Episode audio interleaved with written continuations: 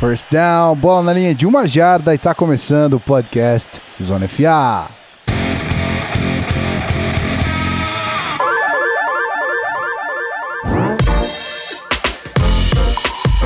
Sejam muito bem-vindos, meus amigos. Seja muito bem-vindo você, ouvinte também, que tá aí no feed ouvindo a gente. Tamo de volta, esse podcast maravilhoso que você assina aí pra ouvir toda semana, geralmente ali na quarta ou na quinta.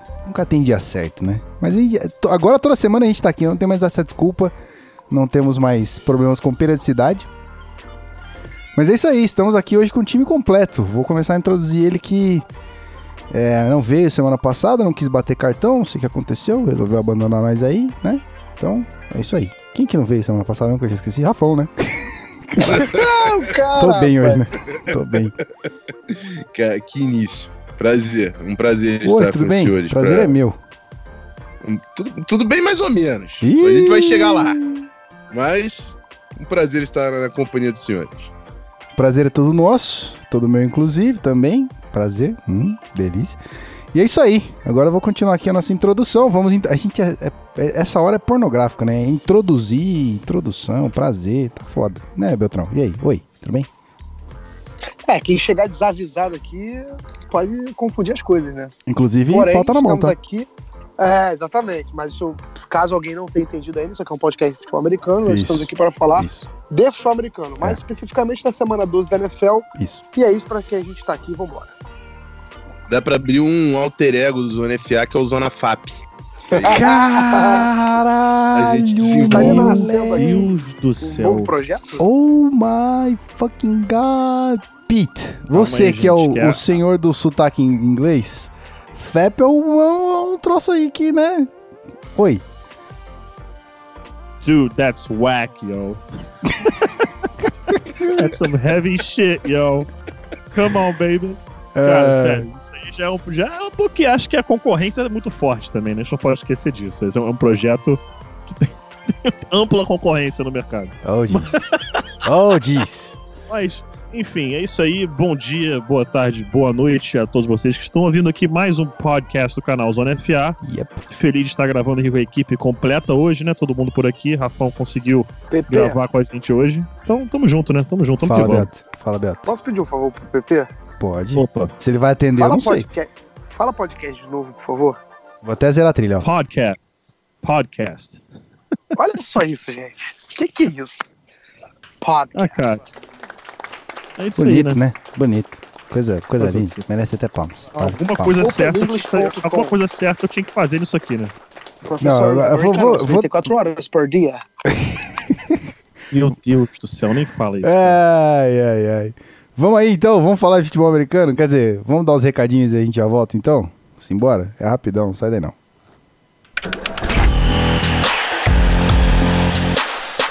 Podcast Zona FA.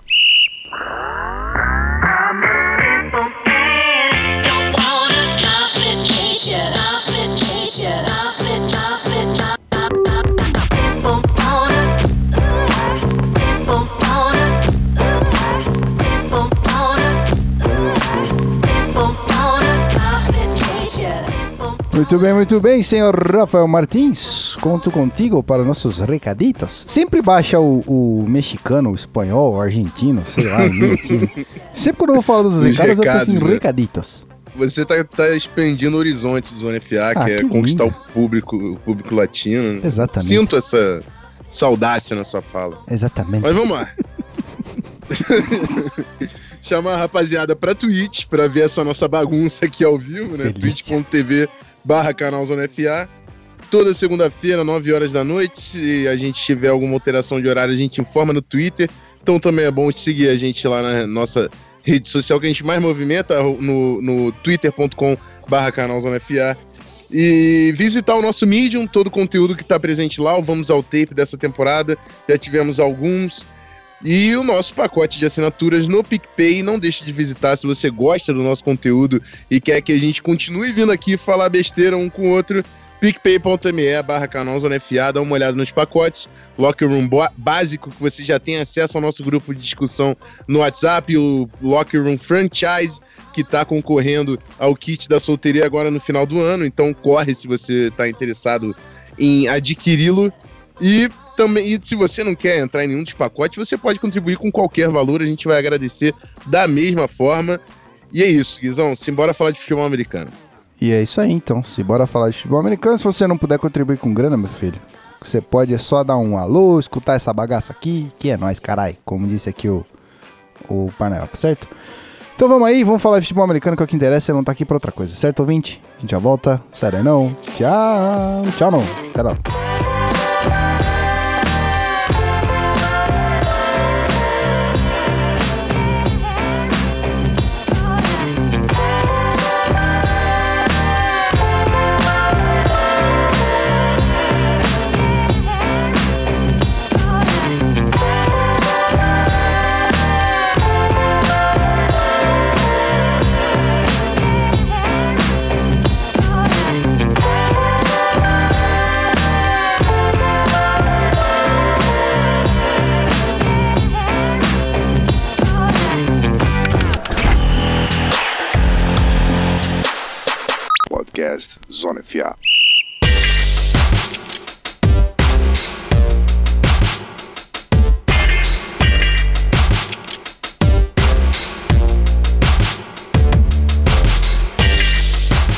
Bom, senhoras e senhores, Rafael Martins prometeu e vai ter Blitz essa semana, então a gente não vai falar de nenhuma das novidades.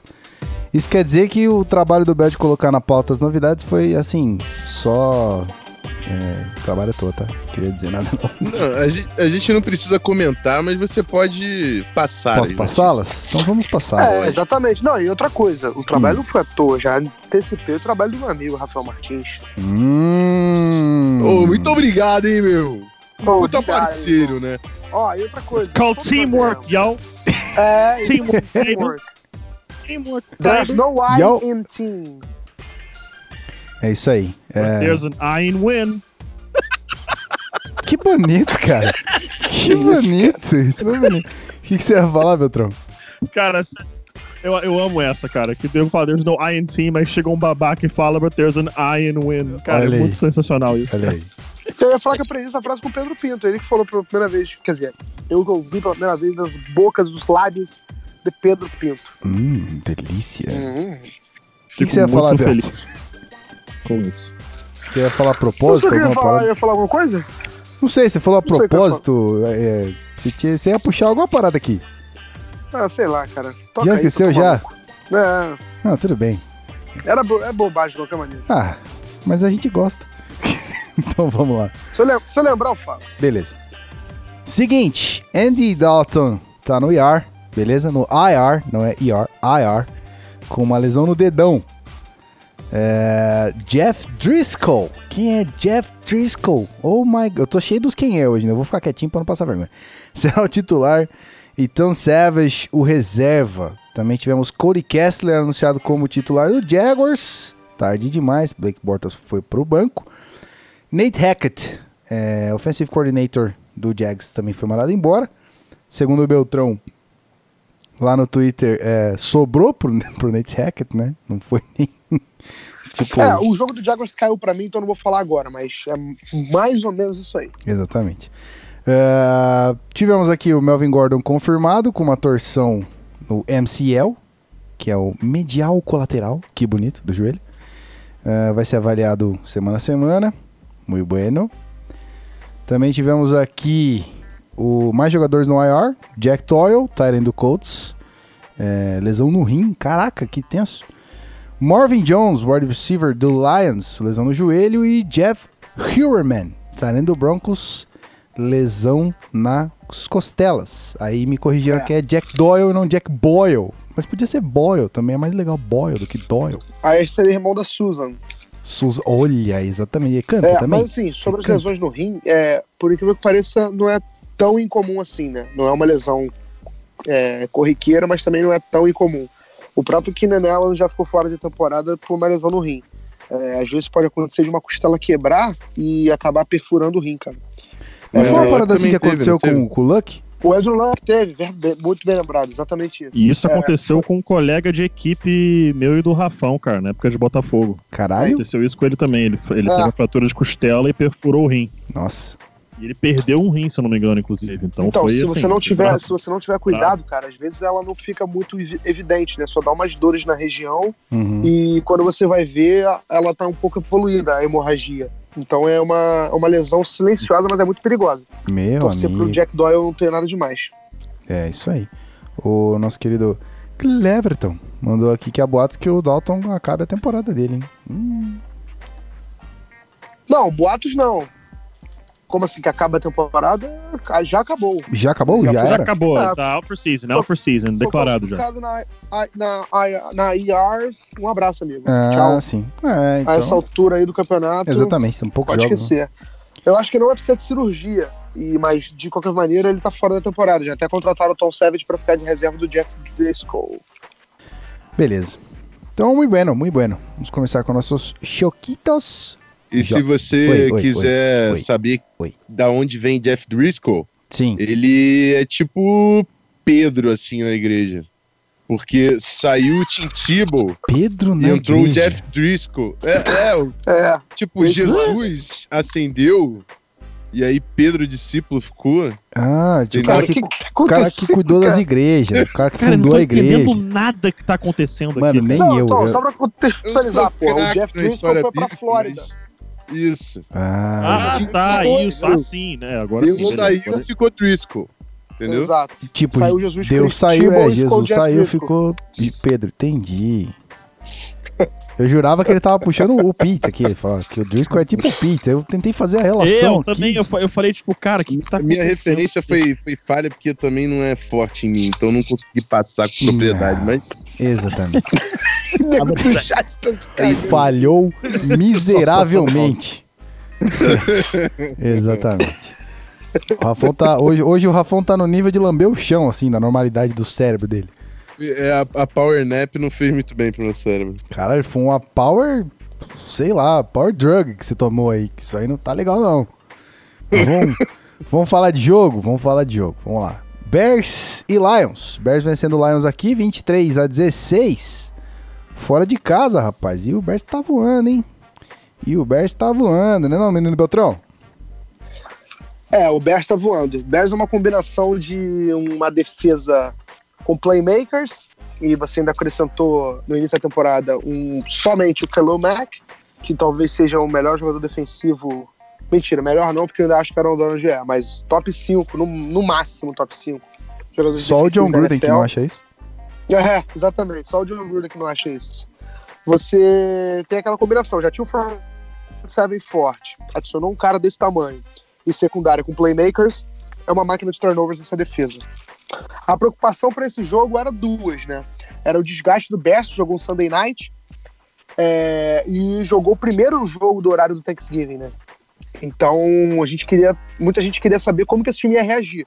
E isso impactou diretamente na posição de quarterback. O Mitchell Trubisky não conseguiu se recuperar de uma lesão que ele estava sentindo no ombro e deu lugar ao Chase Daniels. É, Só que assim, o veterano, que é na- a gente chama em inglês de journeyman, né, de tanto que ele já viajou por times, esse cara quase eliminou o Chargers em 2013 dos- no- no- no- na temporada regular, na última semana. O Chiefs estava classificado, o Chargers precisava ganhar para ir para os playoffs e o Chase Daniels quase ganhou o jogo. É, então ele está há anos na liga, já rodou para alguns times. Enfim, teve uma Chase ótima Daniel, partida. Chase Daniel. É, Chase Chase Daniel. Daniel, é, Acho que a exatamente. produção te ajuda aqui. A produção te ajuda aqui. Eu sempre É. chamei ele de Daniels também. Sorry. O, entendeu a essa referência, entendeu. Tá? Eu entendi a referência. Enfim, deixa pra Puta, eu lá. não entendi. É, Eu vou voltar no depois mudo eu aqui, tá? explico, Gui. Não tô fazendo Depois eu falta, te eu vou voltar no mudo. Tchau. É. Enfim, voltando aqui, só pra dizer que o Matt Nagy conseguiu transformar, minimizar a ausência do Mitchell Trubisky. Não dá pra gente ser oportunista e falar que o Bears não, precisa dele, porque aí é muita justiça com o segundanista. O Bears é um time muito melhor com ele, mas o Chase Daniel conseguiu fazer o que se esperava dele, que é comandar o ataque minimamente. O Matthew Stafford teve um jogo muito abaixo da média. Tudo bem que para essa partida ele estava sem o Marvin Jones e sem o Kerryon Johnson, que é o running back que estava conseguindo carregar esse jogo corrido para frente. Mas mesmo assim, o Matthew Stafford não está jogando de acordo com o que ele tem sido pago, até porque ele está sendo muito bem pago. Nesse ano de 2018, ele fez 16 milhões de dólares em dinheiro, o salário, enquanto o Chase Daniel fez 4 milhões de dólares. E essa foi a diferença salarial mais absurda da semana, talvez, né? E o Matthew Stafford não está jogando como um cara que recebe esse dinheirão todo por ano. Fica pro Lions a sensação de que a temporada acabou e pro Bears a sensação de que a temporada está cada vez mais próxima de se estender até janeiro, onde o time vai para os playoffs. O Bears é dono de si, né? Só precisa de, de só depende de si para chegar nos playoffs, ali na divisão. E é um time que está evoluindo e crescendo na hora certa. Vamos ver até onde esse time é capaz de ir. O Lions já tem que pensar em 2019. É, só um milagre coloca esse time na pós-temporada. E é, é para rever também se o Matthew Stafford é mesmo a solução, se esse time vai ser mesmo é, liderado por ele como quarterback, se ele, se ele, é, ele é capaz, até porque ele foi draftado na primeira escolha geral e nunca deu uma vitória de playoffs ao Lions. Então é uma carreira ainda, precisa demonstrar alguma coisa para justificar o valor investido nele. Muito bem. Alguém tem mais algum comentário sobre este choquito? Silêncio impera. Nothing to declare. O silêncio impera. Então vamos. Nothing to declare. Então vamos para o próximo jogo. É, rapaz, eu, eu vou dizer que eu não esperava menos para esse próximo jogo aqui, porque sem o quarterback titular seria difícil fazer alguma coisa muito surpreendente, mas ainda foram é, 23 pontos marcados aqui, mesmo sem Alex Smith. Mais vitória do Cowboys. Vitória do Cowboys aqui, 31 a 23 em cima do Washington Redskins, na casa dos Cowboys, obviamente. Vamos então para o dono desse jogo que é Pedro ou Pinto. Opa. Vamos Opa! lá. Cara, esse jogo bastante interessante, né? É, a gente viu que é, comandando o ataque do Washington Redskins, eles não têm a mesma produtividade. Conseguiu fluir, o McCoy até que teve um jogo interessante, mas três interceptações é, acabaram matando aí o time. O, o Adrian Peterson mal na partida, 12 para 35 é, jardas.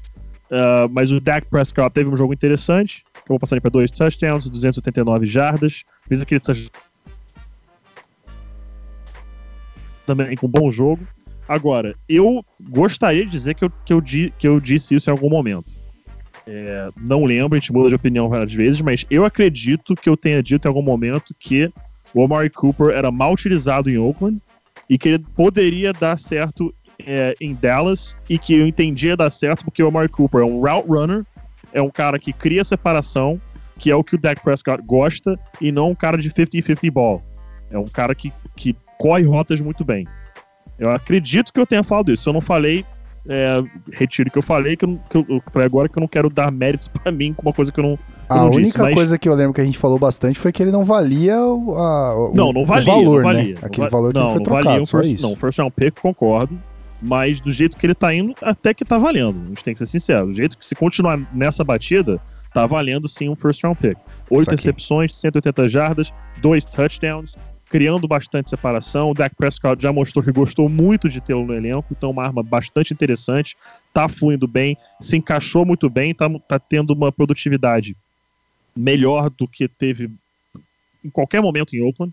Ele tá conseguindo manter uma certa consistência é, é, é, é, em produtividade ao longo da partida, uma coisa que a gente não via é, quando ele estava com o Raiders, mas é um jogo bastante interessante. Bastante interessante conseguir é, ver um pouco desse jogo é, na, na quinta-feira.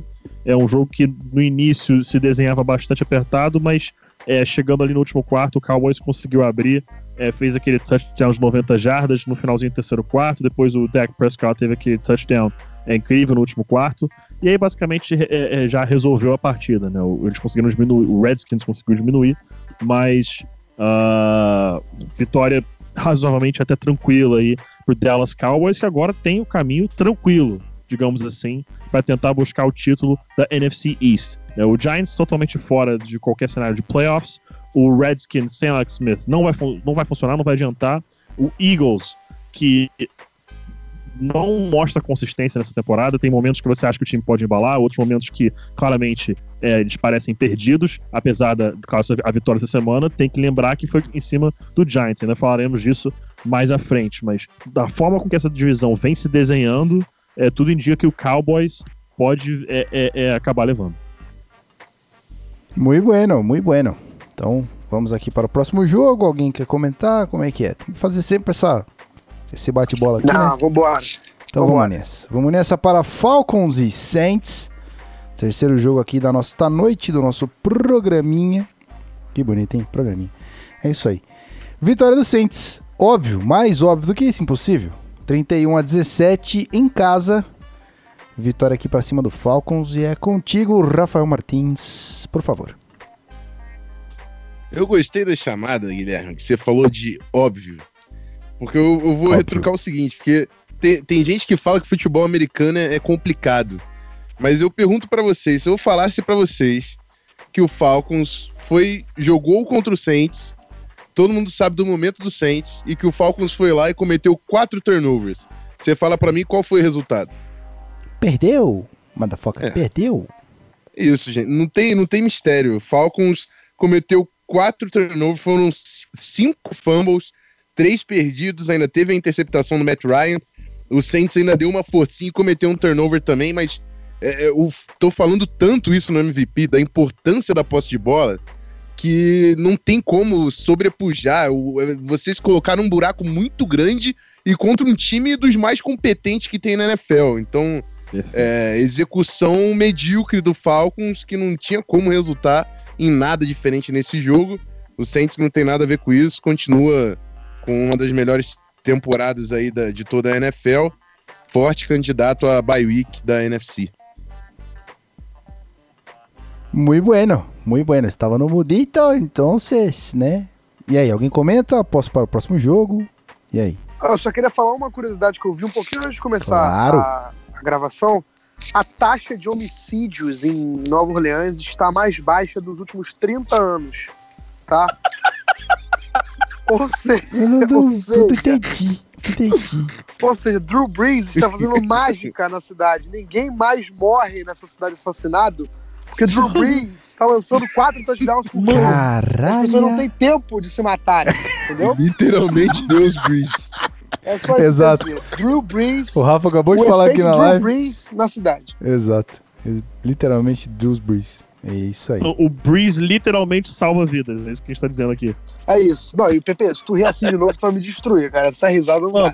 Cara, eu tossi aqui, mano. Eu engasguei, cara. Sério, essa foi maravilhosa. Muito obrigado. O Fudeu falou que o Belt bebeu a água do Rafão. Acho que todo mundo deu uma bicadinha nessa água. Cara, na hoje. real, nós estamos reunidos no mesmo lugar, bebendo cachaça. Isso, Só que ninguém pode saber disso. isso, exatamente. A gente finge que a gente tá pelo Skype. É, Essa interferência aí sou eu que aperto o mudo do Pedro. Eu aperto de. Aperta, quando eu corta algum microfone, eu aperto de, de, de propósito. Vou lá e clique. Ah, ninguém tá ouvindo. Eu- tipo, a informação não é importante. Aperta aqui o mudo. Mentira, Pedro. Mentira, love. Tá. Ele ficou mudo, eu quase achei que ele tinha ficado mudo de verdade e tinha saído da, da chamada. Mentira. Não, cara, sério. Meu Deus. Então vamos, vamos falar de futebol, continuar aqui o nosso, nosso rolê. Nós estamos aqui para isso. Bom, obviedades eh, sejam trazidas a cá, né? Sejam trazidas a esta casa, a este, a este programa. Vamos falar da vitória de mais um time aí. Esse time aí que quase não perde. Quase não vai pros, Quer dizer, quase não ganha, né? Quase não ganha, não, quase não vai para os playoffs. Não, vamos falar de Patriots. Patriots vencendo o Jets aqui.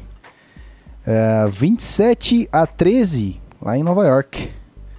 E aí, meu querido Beltrão?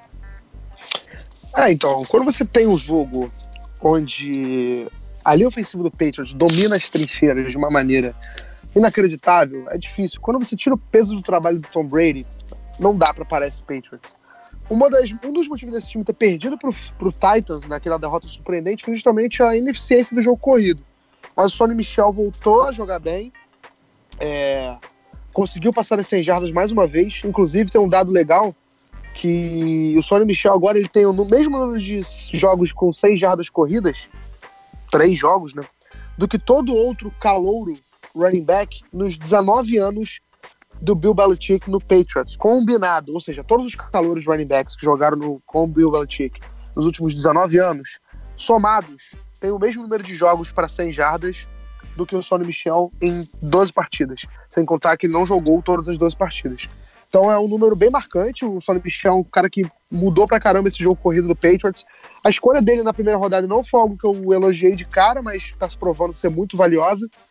E Gronkowski de volta, fez um touchdown maravilhoso. O Jets até começou competitivo, né, com Josh McCown. O, o Sam Darnold descansou, tá, tá ainda meio, meio baleado. Então o Josh McCown jogou no seu lugar. E começou até bem, fez touchdown, abriu o placar, mas não deu. Né? Ao longo do jogo, o Patriots é um time muito melhor. Na divisão, domina, soberano. Nada de braçada para mais uma vaga para os playoffs. E agora resta a disputa pela, pela first, first round bye, que eu acho que não vai ficar com o Patriots. É, quer dizer, que vai ficar com o Patriots, mas não vai ficar com o home field advantage. Mas sobre o jogo é isso, cara. O Patriots dominou do início ao fim, apesar do início um pouquinho melhor do, do Jets. E a linha ofensiva e o jogo corrido estabelecido é difícil para esse time. Muito bem, muito bem. Algum, algum dado, alguma, com- algum comentário? Como é que estamos? Sempre tem, tem que fazer, né? Aquela- Aquele rolê, aquela parada. Ninguém se pronuncia. Vamos então para o próximo jogo. Vamos então para Browns e Bengals aqui. Rolou uma parada, rolou uma treta. é, eu, não, eu não entendi muito bem. Eu gostaria que Belt explicasse antes de eu passar esse jogo para o Pedro. É, deixa eu só mudar aqui na, na lives, obviamente, para você que está assistindo. Vamos botar aqui o highlights. Aqui, ó. Pronto. Aí tá, tá na tela. Vitória de 35 a 20 do Browns fora de casa. Venceu o Bengals lá em Cincinnati. Mas o que aconteceu, Belt, com, o que você falou da, da, da, da petulância do, do, do Baker Mayfield? Cara, o que, que rolou? Então, na real foi o seguinte: é, para quem não sabe, o Hugh Jackson, que é o coordenador defensivo do Cincinnati Bengals, há três, duas Ofensivo. semanas atrás, Hã? Peraí, Hugh Jackson. que é coordenador Ofensivo. defensivo. Você falou defensivo, cara. Ah, é ofensivo, é isso, é. Enfim, Não, o Jackson tá na defesa do Bengals. é mesmo. defensivo, Pepe. Aí, Pete. Aí, Então, peraí, então eu tô, eu tô, tô, tô, tô, tô drogadão aqui também. Agora eu bebi, água, Jackson- bebi, bebi da água do Rafão. Bebi da água do Rafão, cara. Bebi da Ah, água do não, Rafão. aí- Desculpa, Ah, eu perdão. cheguei até a Desculpas aceitas. Pô, tu me quebra as pernas. não, então, voltando.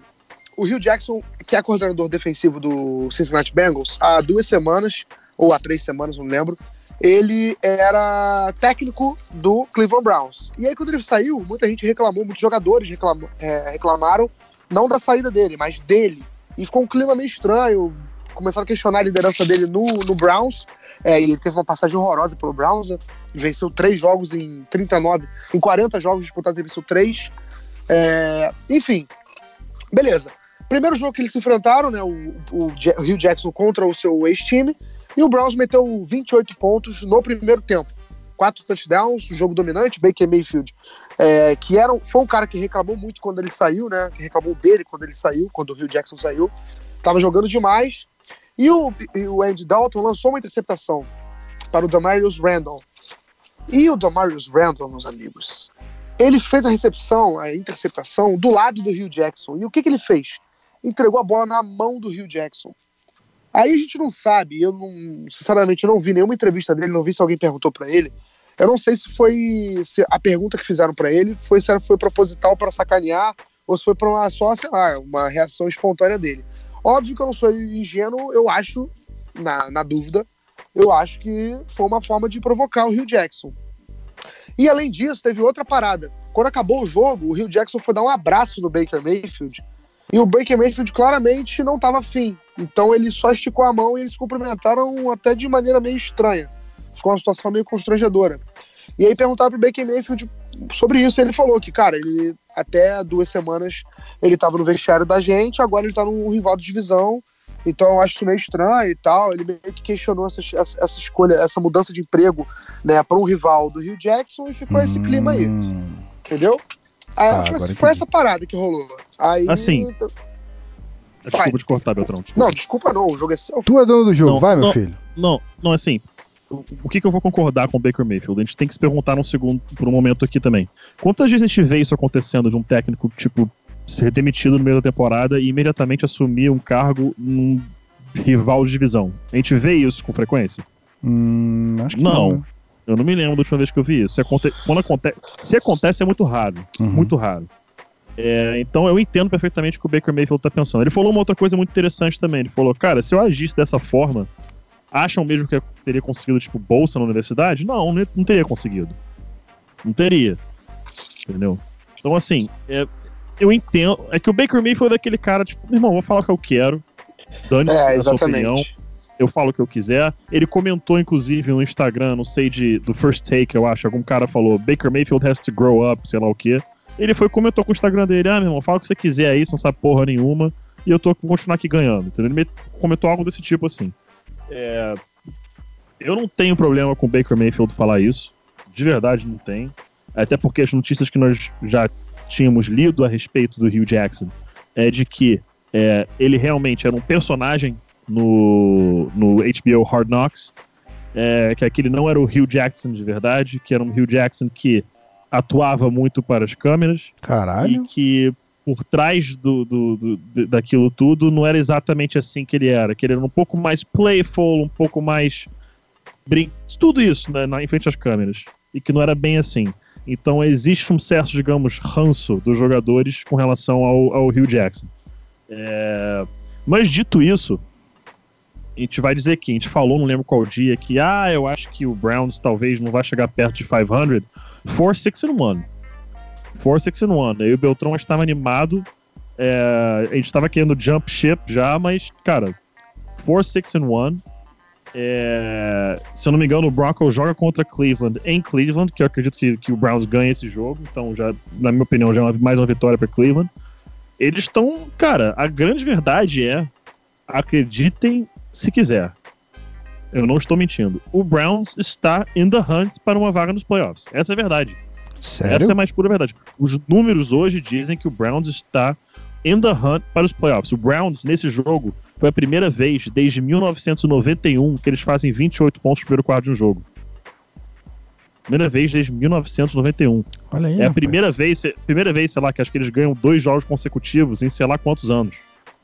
O Browns tá caminhando. Eu acho que eles não pegam playoffs. Eu acho que eles vão chegar ali na semana 16 e vai acabar a chance ali. Mas eles vão chegar próximos de 500, ainda acredito nisso. É um bom time. Baker Mayfield is the real shit. This guy is the shit. Ele é muito bom. Tá? 258 yards. Desculpa, eu tô pensando em inglês. 258 jardas, 4 touchdowns passados. É, Nick Chubb. Cara, eu cantei o Nick Chubb, cara. O pessoal achou que eu era maluco em todos os fantasies. Ah, eu peguei o Nick Chubb em todos os fantasies. Todos os drafts de fantasy eu peguei no- lá no finalzinho. Ah, não vai dar certo, não vai dar certo. Cara, o Carlos Hyde é um cara que nunca jogou uma temporada inteira, inteira saudável. O Nick Chubb chegou como second round pick por um motivo. Eles acham que o cara pode ser o bell cow back, ele pode ser o feature back desse time, e é o que ele tem sido. 84 jardas terrestres, um touch- touchdown corrido, 44 jardas aéreas, mais um touchdown aéreo. David Njoku aquele touchdown surreal que ele fez ali perto do goal line. A Antonio galera aqui Callaway no chat mais um falou que é touchdown touchdown de rugby. touchdown rugby. Então, assim, cara, o Browns tem um bom time. Sobre o Bengals, eu não vou dizer mais que tá na hora de mandar o Marvin Lewis embora, porque a gente fala isso todo ano e não é demitido. Mas o, o Jeff Driscoll é um reserva, é um cara que não tem qualidade de ser titular na liga. Vai ficar muito complicado agora pro Bengals ter algum futuro de qualidade, digamos assim, é, para 2018, né? Falando apenas de 2018, não de 2019. É, mas, cara, na minha opinião, o que tem que tirar mais esse jogo mesmo é o Browns, que é um bom time, um time que jogou muito bem, Baker Mayfield jogando demais, provando que merecia mesmo ser o first overall pick. E, na minha opinião, eu já, do que eu já vi, eu já acredito que é uma escolha que deu certo. Eu Acho que já, já mostrou o suficiente para ser uma escolha que, que não vai ser bust, que deu de fato certo e the Browns are coming back, agora uh, oficial. Acho que quem torce pro Browns aí, o pessoal torcedor das antigas, antigas mesmo, desde década de 90 para trás, acho que pode abrir um sorriso aí e dizer que the Browns are back. The Browns are back in town, é isso? Eu posso dizer isso? Ah, toca, bota a musiquinha, bota a musiquinha. Porra, quem dera tivesse na mão aqui. Eu pensei na piada, Musicão, mas. cara. music- não Pô, eu tenho, sal, eu tenho salvo aqui no, no, no Spotify. Pra se tivesse falado, já botava aqui pra tocar na hora. Mas agora já perdeu o timing já. Ah, sorry, sorry. Ó, só mais um dado Oi. sobre o Browns. Uhum. O Browns estava há 25 jogos fora de casa com uma derrota. E aí venceu e acabou com isso. Ia ser a maior marca da história da NFL se eles tivessem perdido o 26. Acabaram com essa palhaçada e pelo menos esse recorde negativo o Browns não vai ficar na sua história. Isso aí. Muito bem. Vamos então para o próximo jogo dessa parada. E aqui, rapaz, vitória do Seahawks sobre o Panthers lá em Carolina, hein? Seattle aqui no jogo de empata, desempata, empata, desempata, empata, desempata. De repente resolveu aí fazer um field goal e ganhar o jogo. Não é não, Rafael Martins? É isso aí, foi um jogo bem equilibrado, na verdade, do, entre o Panthers e o Seahawks. O Panthers começou até um pouco melhor do que o Seahawks, só que é, é, não foi eficiente fechando os drives, assim, tava deixando muitos pontos né, na mesa com o turnover que foi caro pro, pro Panthers, é, fechando o drive com field goal em vez de touchdown. E o Seahawks teve força para voltar e entrar no jogo. E aí, no finalzinho do jogo, né, o, o Graham Gano, que fez aquele chute lá de 63 jardas, sei lá, para ganhar um jogo contra o, o Giants, errou um field goal de 52 jardas, colocou o Seahawks com tempo no, no- com o ataque do Seahawks em campo com tempo para trabalhar e que, que conseguiu executar o drive para terminar no field goal que de- que deu a vitória para o Seahawks. Então, um jogo apertado. é, que acredito que o Panthers conseguiria ter ganho esse jogo, mas faltou execução pro, pro time do North Turner, é, que teve uma partidaça. Eu, eu queria destacar, principalmente, na verdade, é o menino McCaffrey, que, pelo amor de Deus, esse cara. Bateu o recorde de jardas de scrimmage Eu te amo, por Christian um McCaffrey. jogador. Sabia Porra, que ele ia se bateu o recorde de jardas de jardas de scrimmage da história da franquia. 237 jardas. Foram 125 correndo e 112 jardas recebendo passes. Também foi o primeiro jogador a ter mais de 100 jardas recebendo e mais de 100 jardas correndo no mesmo jogo pela franquia do Carolina Panthers. Então, assim, um monstro o Christian McCaffrey. O North Turner tá fazendo muito bem. A gente falou tanto, tão mal do North Turner na off-season Sim. mas o que ele tá sabendo utilizar o McCaffrey é brincadeira. É, Só que o Panthers, enfim, deixou pontos na red zone e isso custou muito caro. E o Seahawks que tem um. Não foi tão bem correndo com a bola quando estava sendo nos últimos jogos, mas foi eficiente o suficiente, conseguiu o touchdown também corrido. E o Russell Wilson comandou uma bela vitória e colocou o Seahawks com a mesma campanha do Panthers, que antes era o, era o, o primeiro colocado na, na briga de wild card. Agora tá com a mesma campanha do Seahawks e são dois times que vão brigar muito forte por essa vaga. E esse confronto direto pode fazer diferença pro Seattle Seahawks. Muito bem. É, rapaz, eu sabia que o Pedro, o- o Pedro ia falar do, do CMC. Run CMC, que pra mim é um dos, é um dos melhores handles possíveis dos jogadores. Porque, né, Run DMC é, é muito bom. É isso aí, vamos É então uma pro arma, próximo. ele é Oi, uma arma. oi. Ele é uma Assina arma. Ele não é um running back, não é um receiver, é uma arma ofensiva. O cara faz tudo. É, Uhum. rapaz, é isso aí. Então vamos lá, próximo jogo da parada aqui. Sempre sobra o Jaguars pro, pro Belt, né? Incrível, rapaz, incrível. É, por que será, né? Então vamos lá. Vitória do Bills aqui, 24 a 21 em casa, lá em Buffalo. E assim, né? A gente falou no começo ali do programa, né? O Bortles foi pro banco e tudo mais, mas no fim das contas, pra quem sobrou, Beltrão? Sobrou pro Nate Hackett, né? Além do- de sobrar pro Blake Bortles, né? Porque o Blake Bortles, pra quem só pulou pra parte do Não, mas aí eu, jogos. eu queria falar só uma coisa. Ó, Tem que acabar o Blake Bortles. tem que acabar. Não, esquece. Tem Isso aí, isso, isso, esse negócio tem que acabar, entendeu? Isso tem que acabar. Tem que acabar o Tem que Blake acabar. Bortles. Pronto. Não, esquece. Cara, até certo ponto no terceiro quarto, o Blake Bortles tinha 72 jardas lançadas. 72 jardas lançadas. Entendi. Tá bom? Enfim, é...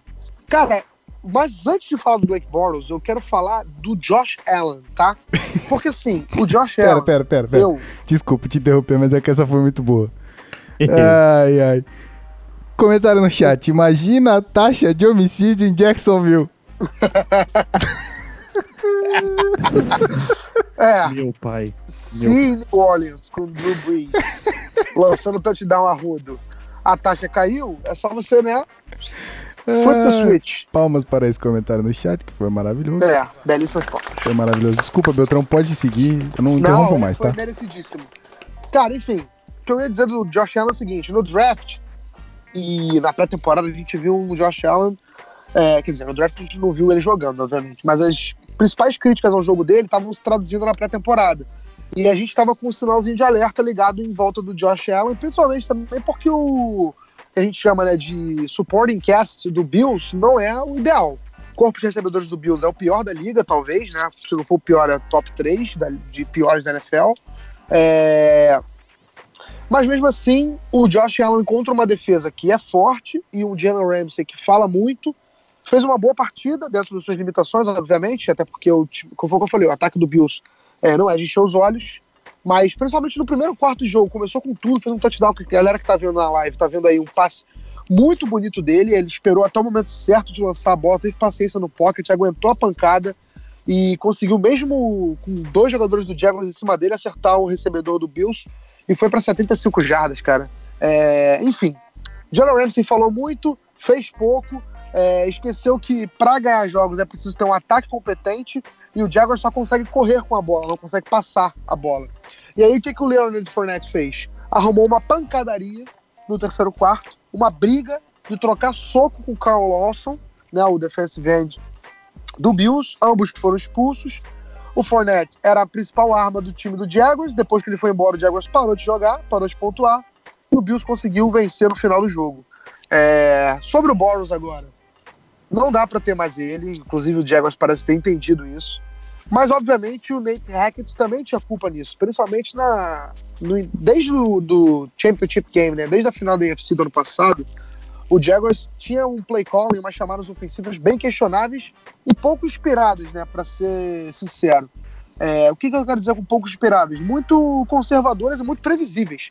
É, o Jaguars entregou uma, uma, uma vantagem de 16 a 0 contra os Steelers na semana passada e muito por conta disso, né? Foram três, foram todos os first downs, todas as corridas de, em first down do Bills, do Jaguars, depois que abriu 16 a 0, foi uma corrida com o running back atrás do center, que era o center reserva. Então mostra o quanto esse time estava quebrado em termos de criatividade ofensiva e precisava de mudança. No- Tanto que mudou não só o quarterback, como o coordenador ofensivo. Vamos ver se o Corey Kessler consegue dar pelo menos um pouquinho mais de vida para esse time. Mas é verdade que a temporada do, do Jaguars acabou. E é, é engraçado pensar que esse Jaguars venceu bem o Patriots há umas, sei lá, seis semanas. Quem lembra? O Jaguars meteu 40 pontos Pois no Patriots, é, dominou rapaz. o jogo. E agora o time implodiu e já tem que pensar em 2019. Inclusive, eu coloco o Jaguars como talvez a maior decepção da temporada. Porque é um time que não teve tantas lesões, mas é um time que está produzindo muito, muito, muito abaixo do esperado. É, e aí é só para lamentar mesmo, né? Um ano perdido do Jacksonville. Muito bem, famoso empolgou. Então vamos aqui para o próximo jogo, se vocês me permitem, é claro. E aí a gente vai falar um jogo que foi pedido por ele. Né? Ali no chat a gente estava discutindo quem é que ia falar do que. Ele pediu, quero falar desse aqui, levantou a mãozinha ali. Então, Pedro Pinto, pode falar da vitória do Ravens sobre o Raiders de 34 a 17 na casa de Baltimore. E é isso aí. Com esse uniforme Acabei meio esquisito do Baltimore, que eu acabei de ver aqui. Desculpa, eu gosto eu- de Baltimore, eu- eu mas esse acabei- roxo aí tá estranho. Eu acabei assistindo esse jogo com meu irmão, o Fernando, que é torcedor do Ravens. Ah, é verdade. Tá, se, tá se recuperando aí, ele operou o joelho que ele rompeu o ACL, então super bacana. Tava vendo o jogo com ele. E assim, antes de mais nada, só tenho isso a dizer.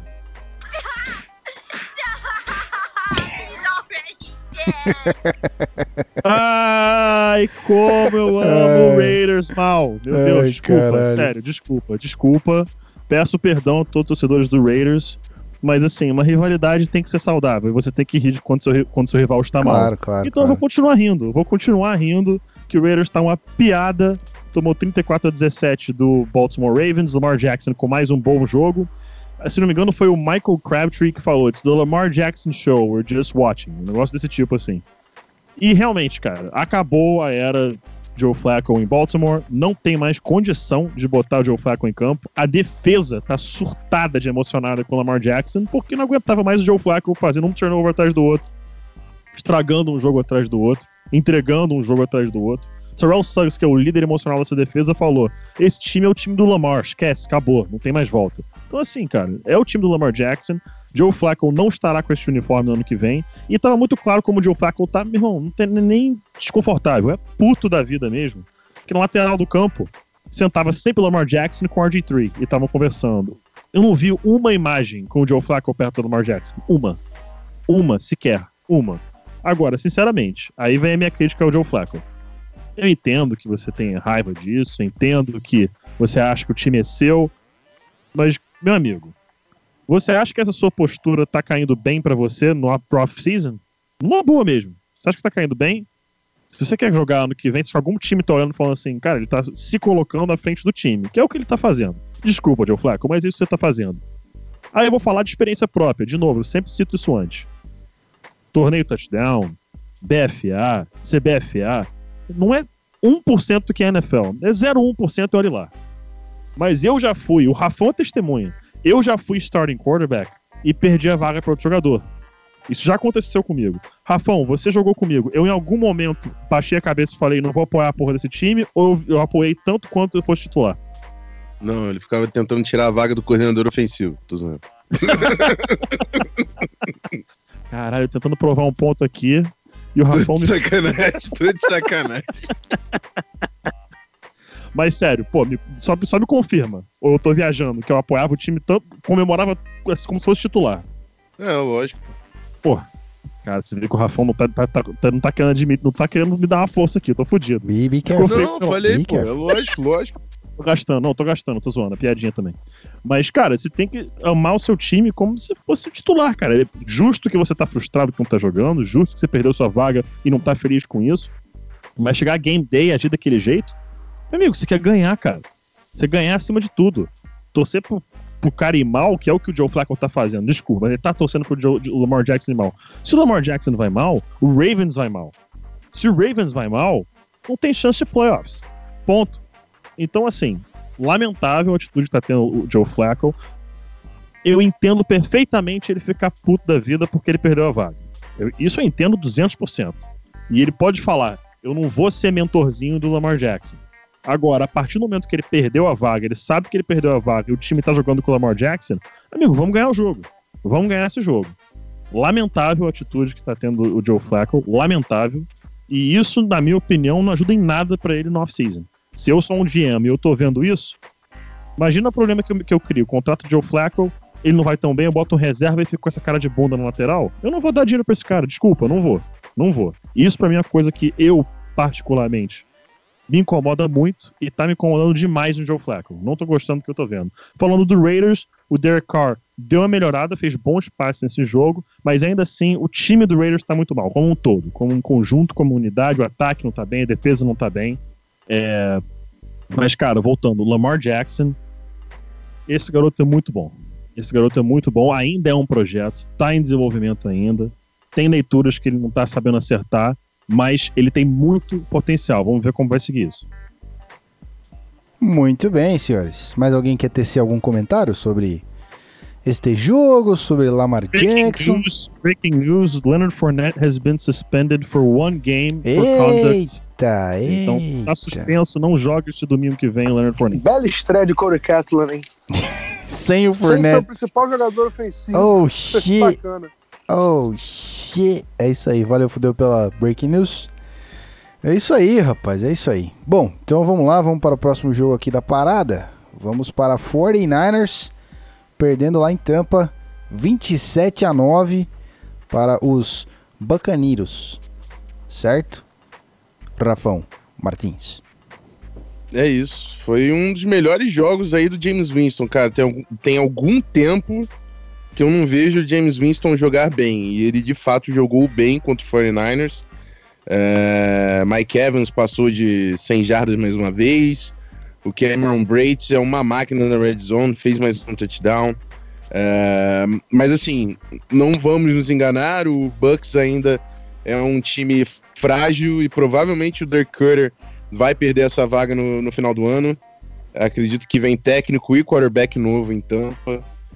É, mas o que eu fico questionando constantemente é a- a- até onde a gente vai validar o trabalho do, do, do John Lynch como general manager, cara. Que eu vejo esse time do, do, do Niners, eu sei que tem, tem gente lesionada, o McKinnon perdeu a temporada, o, o, o Jimmy Garoppolo, quarterback running back, mas o Matt Breida vem, vem fazendo uma boa temporada na posição de running back.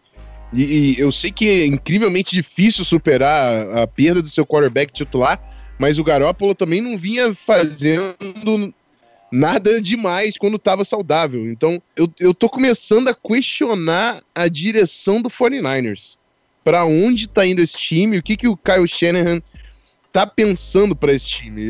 Nessa off-season a gente tinha. A gente tava ali vislumbrando, não, o McKinnon, um cara de velocidade, ele tá tentando montar alguma coisa, lembrando que era o Falcon. Eu não consigo entender qual é a direção desse time, qual é a cara desse time, o que, que o Shanahan tá querendo montar, onde ele tá querendo chegar. E. Bom, a NFL é uma liga muito pouco paciente. Vamos, vamos acompanhar. É claro que nada vai acontecer com o Niners hoje jogando com quarterback reserva, mas eu acredito que ano que vem, com a volta, com o retorno do Garópolo, é, a cobrança vai ser alta em cima desse time. E o Tampa Bay Buccaneers venceu com facilidade o 49ers. O Nick Millans foi manchete por, por um- uma semana e todo mundo já viu que não tem nada ali também. Ó, o Cleverton deu uma chamadinha aqui, falou que o Tampa tá 9-1 aqui. Ah, isso se chama pressa, tá? Isso se chama pressa. Foi rapidinho, não tá 9-1 não. Nem sei qual é o recorde do Tampa nessa temporada. Foi, foi vacilo meu, tá? Quanto, como que tá, meus, É meus amigos? 4-7, eu acho. Deixa eu confirmar. Confirmem, confirmem. 4-7. 4-7. Então, retificado aqui ao vivo, ao vivo, ao vivamente. Então, 4-7. Vamos para o próximo jogo. Quem alguém tem mais alguma coisa para falar sobre Tampa e é, São Francisco? Como ficamos? Não, vambora. Então vambora. Vambora para rivalidade aqui na parada. Vambora para Eagles e, e Giants. Eu ia falar Eagles e Falcons, então eu tô bem. Eagles e Giants, 25 a 22 para o time da Filadélfia, em casa. E aí a coisa do Giants fica um pouquinho mais difícil, né? É, assim, eu coloquei na, a chamada que escreveu fui eu, né? Da galera que tá assistindo a live. sir. Com o field goal no final, Eagles se supera para bater o Giants e eliminar o rival da briga pelos playoffs. Teoricamente, essa chamada tá errada. Porque o Giants ainda tem uma chance matemática. 1%, mas ainda existe. Só que na prática, é impossível você pensar que esse time do Giants vai virar a chave, vai ganhar todos os cinco jogos restantes e vai para os playoffs.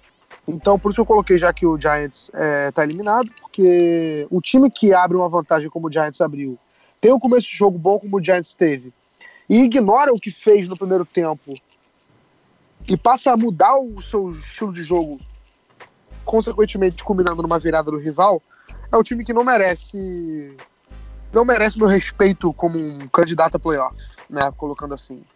O Giants, o Saquon Barkley teve um primeiro tempo excelente, para variar, né, um calouro, ele é fantástico, cara, ele é fantástico, o PP falou muito bem, ele é o number one player é, no draft, antes de ser escolhido, e tá justificando, é, você pode justificar a estratégia de draft do Giants, mas a escolha em si é, é impossível você dizer que o Giants foi, foi uma escolha ruim, porque o Saquon Barkley é um talento que a gente chama aquele de talento de geração, né? Um talento que não vai aparecer tão cedo na liga.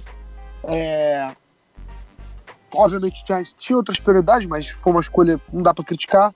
E ele tá entregando. O problema é que você chega no segundo tempo e dá cinco vezes a bola para ele, você não tem como ter vitória.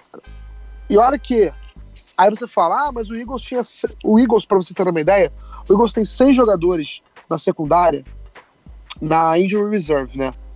Então a secundária do Eagles está em frangalhos. O próprio Odell Beckham Jr. em entrevista disse que o Giants pouco aproveitou isso. Então assim, o segundo tempo do Giants foi um segundo tempo, eu diria que não é nem conservador, é covarde.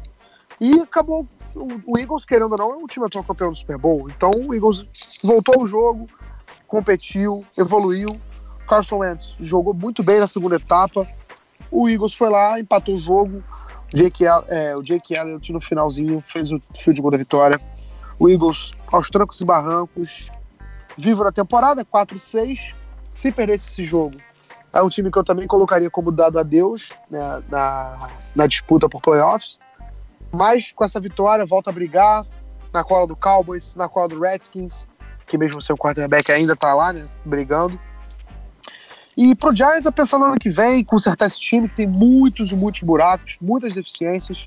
é, E pensar no, no, no futuro. Eli Manning não tem como mais, não é a resposta. Eu não tenho nem mais confiança tanta no Pat Shermer. A primeira temporada dele tem sido muito, muito abaixo da média. É, a gente tem que saber até que ponto o seu roster, né, o, o elenco do Giants, ajuda esse trabalho a ficar pior. Mas a verdade é que o play calling, né, o- algumas jogadas, algumas situações, o Giants mostra ser um time mal treinado, né? E isso aí não tem a ver com o elenco, tem a ver com a própria comissão técnica. Então, assim, eu, eu ligaria o sinal de alerta em Nova York. Não tô gostando dessa- desse início de temporada, desse início de trabalho do Pat Shermer. É, mas tudo tem, tudo tem um conserto, né? Ano que vem, sempre ano que vem. O Giants vai ter uma escolha alta no draft, vai ter espaço no salary cap. Pode ser que, que engate aí uma reação para ano que vem, mas essa temporada pode esquecer. Muito bem. E aí, Rafael Martins, você vai querer o Pat Shermer de volta? Tem Cara, ver. eu, tô aceitando, tô aqui. aceitando o Pat Shermer de volta. Eita, Já, nós. já falei. ok. Eu É. preciso de um jogo terrestre e o Shermer sabe estabelecer um jogo terrestre. De Filippo não tá, não tá sabendo? É, é. É, é. Nah. Ok. Vamos então para o último jogo antes da sessão clubismo aqui, antes da hora do clubismo aqui neste programa maravilhoso que é o Zona FA. Vamos lá então a Dolphins e Colts. E meu amigo, meu amigo, tem um time aí ganhando sequência, hein? Tem um time aqui, né? Tá feliz. Cadê o jogo do Colts? Achei! Botei pra você aí que tá na live vendo com a gente. Vitória do Colts 27 a 24 em casa, lá em Indianápolis, ganhando aqui do Dolphins, que pontuou, né? Pontuou, mas não chegou a lugar nenhum. E aí, Pete? É, meu amigo, eu já falei pra você parar de andar com golfinho e golfinho é mau caráter. Então, assim. é só isso que eu vou dizer pra vocês. Ai, caralho. Golfinho é mau caráter, tem que parar Exatamente. de andar com esses caras aí, entendeu? Tem que acabar o golfinho. a- Tem que acabar o golfinho, meu amigo. Cara, olha, tá, tá difícil a situação pro Miami Dolphins, pra variar. É, é mais um time que. É, acho que o Rafão falou bem com relação ao 49ers, por mais que a gente goste do, do Kyle Shanahan. É um time que não cria muito, não tá criando muito uma identidade. E o Dolphins, eu não vejo identidade no Dolphins. Eu não vejo. Com- sim, é um time que eu não acompanho tão de perto quanto outros, mas é um time que eu não vejo identidade. É um time que, que nos últimos anos é aquela coisa que a gente sempre vê. Parece que ano sim, ano não, o, o, o Dolphins começa com um rebuild interno porque tem que renovar o caráter do vestiário, o locker room culture, enfim. E todo an- ano ano não parece que é isso e o Dolphins não se encontra, não tem uma identidade, é um time que não vai pra frente, tá sempre nessa mesma história de fechar o ano um pouco abaixo de 500, talvez um pouco acima, pega um wild card, mas aí perde na primeira rodada. É um time que não vai pra frente, tá completamente estagnado. Agora, falando do Indianapolis Colts, eu falei no podcast semana passada, eu vou falar de novo. Andrew Luck is motherfucking back, baby. Cara, ele- 353 jardas, 3 touchdowns. Passes espe- espetaculares do Andrew Luck. Ele tá confiante no pocket de novo. O braço, a cada semana que passa, tá mais potente. O play calling do Frank Reich tá maravilhoso. Maravilhoso, cara. Maravilhoso. O, a- o encaixe Frank Reich e Andrew Luck tá perfeito. O torcedor do Indianapolis tem que ficar feliz. Parece que esse time agora tá tomando o caminho certo. Depois de anos ficando dependendo só do quarterback, coisa que a gente viu acontecer na era Peyton Manning, viu acontecer no início da era Andrew Luck. Parece que agora começa a se resolver. Uma linha ofensiva solidificada, um quarterback que agora tá voltando a ser quem nós sempre achávamos que ele poderia ser. Eu, pelo menos, sempre falei que ele tinha o potencial de ser o melhor quarterback de todos os tempos já tá um pouco tarde para isso. Difícil ele conseguir chegar a esse patamar, essa altura da, da carreira dele, não tendo conseguido coisas anteriormente.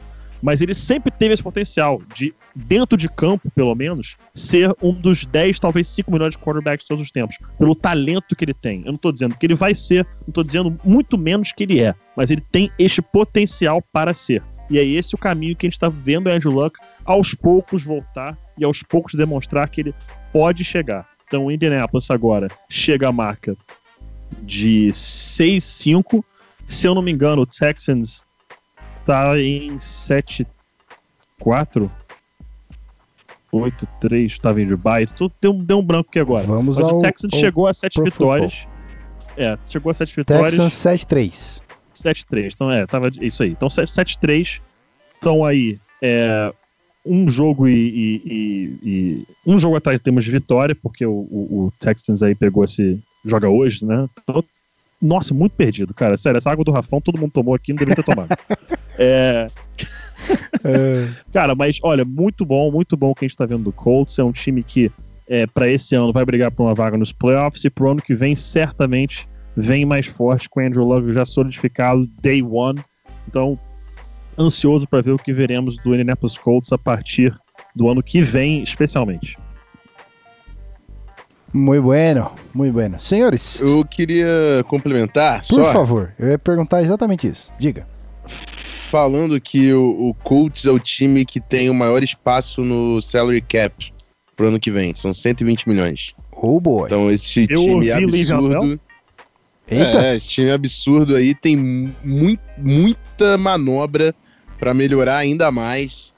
E eu concordo com o Pedro do campeão Eagles, campeão no ano passado, o técnico que tá fazendo a diferença em 2018 é o Frank Wright lá em Indianapolis. muito bem, rapaz. E a classe do, do draft pro ano que vem tá encaminhando aí em que posição com mais. Com mais. É... Cara, Fugiu a palavra posição que agora. o Colts vai escolher depende. Tem muitos, tem, tem muito é, defensive line bom, pass rusher e interior defensive line, tá lotado. Entendi. Lotado. É, pode ser uma posição de interesse. Eu não sei em que posição o Colts vai escolher. Do jeito que tá indo, acho que da posição ali 17, 18 para baixo, né? Se eles continuarem nesse ritmo. Entendi. Ah, Cara, difícil dizer hoje. Muito difícil dizer hoje. Ah, Não foi vou, só não, um- não vou arriscar. É, eu tô para pensar mesmo, eu não vou arriscar cravar, não. Eu não ficaria surpreso de irem atrás de um, de um, de um jogador para defensive line ou talvez um, um edge rusher, porque tem muitos. E ajuda na defesa, a gente sabe que hoje em dia pass rusher nunca é demais. Então, é, pode, ser, pode acabar sendo interessante. Exatamente. A palavra que eu queria era matéria-prima. Tá registrado aí, Rogerinho? Beleza? Então vamos aí. É, posso então dar início ao nosso quadro né, da hora do clubismo? Podemos? Podemos aqui introduzi-lo? Eu ainda não criei uma Vamos. vinheta para isso, porque eu sou um inútil. Mas assim que for possível, eu encaminharei. Vou puxar ele que tá lá quietinho, que tá tranquilo. Vamos falar do seu Chargeon Belt? E aí? Ah, cara, de verdade. Ih, Não dá nem pra falar que o Chargers, pô, voltou. Ah, tô empolgado. Porque, assim, com todo respeito aos amigos que torcem para o Arizona Cardinals, o time é muito fraco. bater em tinha- cachorro morto é fácil? É, eu já tinha me assustado quando esse, quando esse time perdeu pro Raiders em casa. Que o Raiders também é um time muito frágil. Tá em rebuild total. Mas o Cardinals precisa de várias peças de reposição em muitas posições. Linha ofensiva, secundária, porra, wide receivers, tight ends. É, cara, olha, é muita, muita, muito trabalho que vai ter o GM do, do Cardinals e o time é mal treinado também, né? Teve troca de coordenador ofensivo na primeira temporada, tem um quarterback calouro, que é uma incógnita. É, não tô questionando o talento do Josh Rosen, não, tá? Porque ele é um jogador muito talentoso, eu sou fã dele, mas eu tô dizendo que qua- quarterbacks calouros tendem a ser é, porque variam muito. Os jogos estão muito bem, os jogos estão muito mal, é, tem muitas interceptações, então faz parte. O Chargers só não dominou o jogo inteiro porque o Cardinals abriu 10 a 0 né? Foi até meio surpreendente. Eu até falei, caramba, será que o Chargers vai entregar um jogo, cara? Meu Deus. Mas aí o Chargers se assentou, meteu 28 pontos no segundo quarto, 14 no terceiro, tudo seguido, 35 pontos. Dominou a partida. E o destaque fica para ele, né? O Philip Rivers. Se eu falei que ele, que ele tinha saído da disputa para MVP na, na semana passada, eu agora sou obrigado a dizer que ele está de volta na disputa por MVP. Embora eu acho que essa disputa não seja justa com os outros, né? Pelo que o Drew Brees e o Mahomes estão fazendo, não acho justo. Mas a verdade é que o Rivers quebrou dois recordes da NFL. Né? Na verdade, ele quebrou um e igualou outro. Ele igualou o recorde de maior número de passos completos em uma partida, seguidos, de 25, que, era do, que é ainda do Ryan Tannehill. É, e ele quebrou o recorde de passes completos seguidos para iniciar um jogo.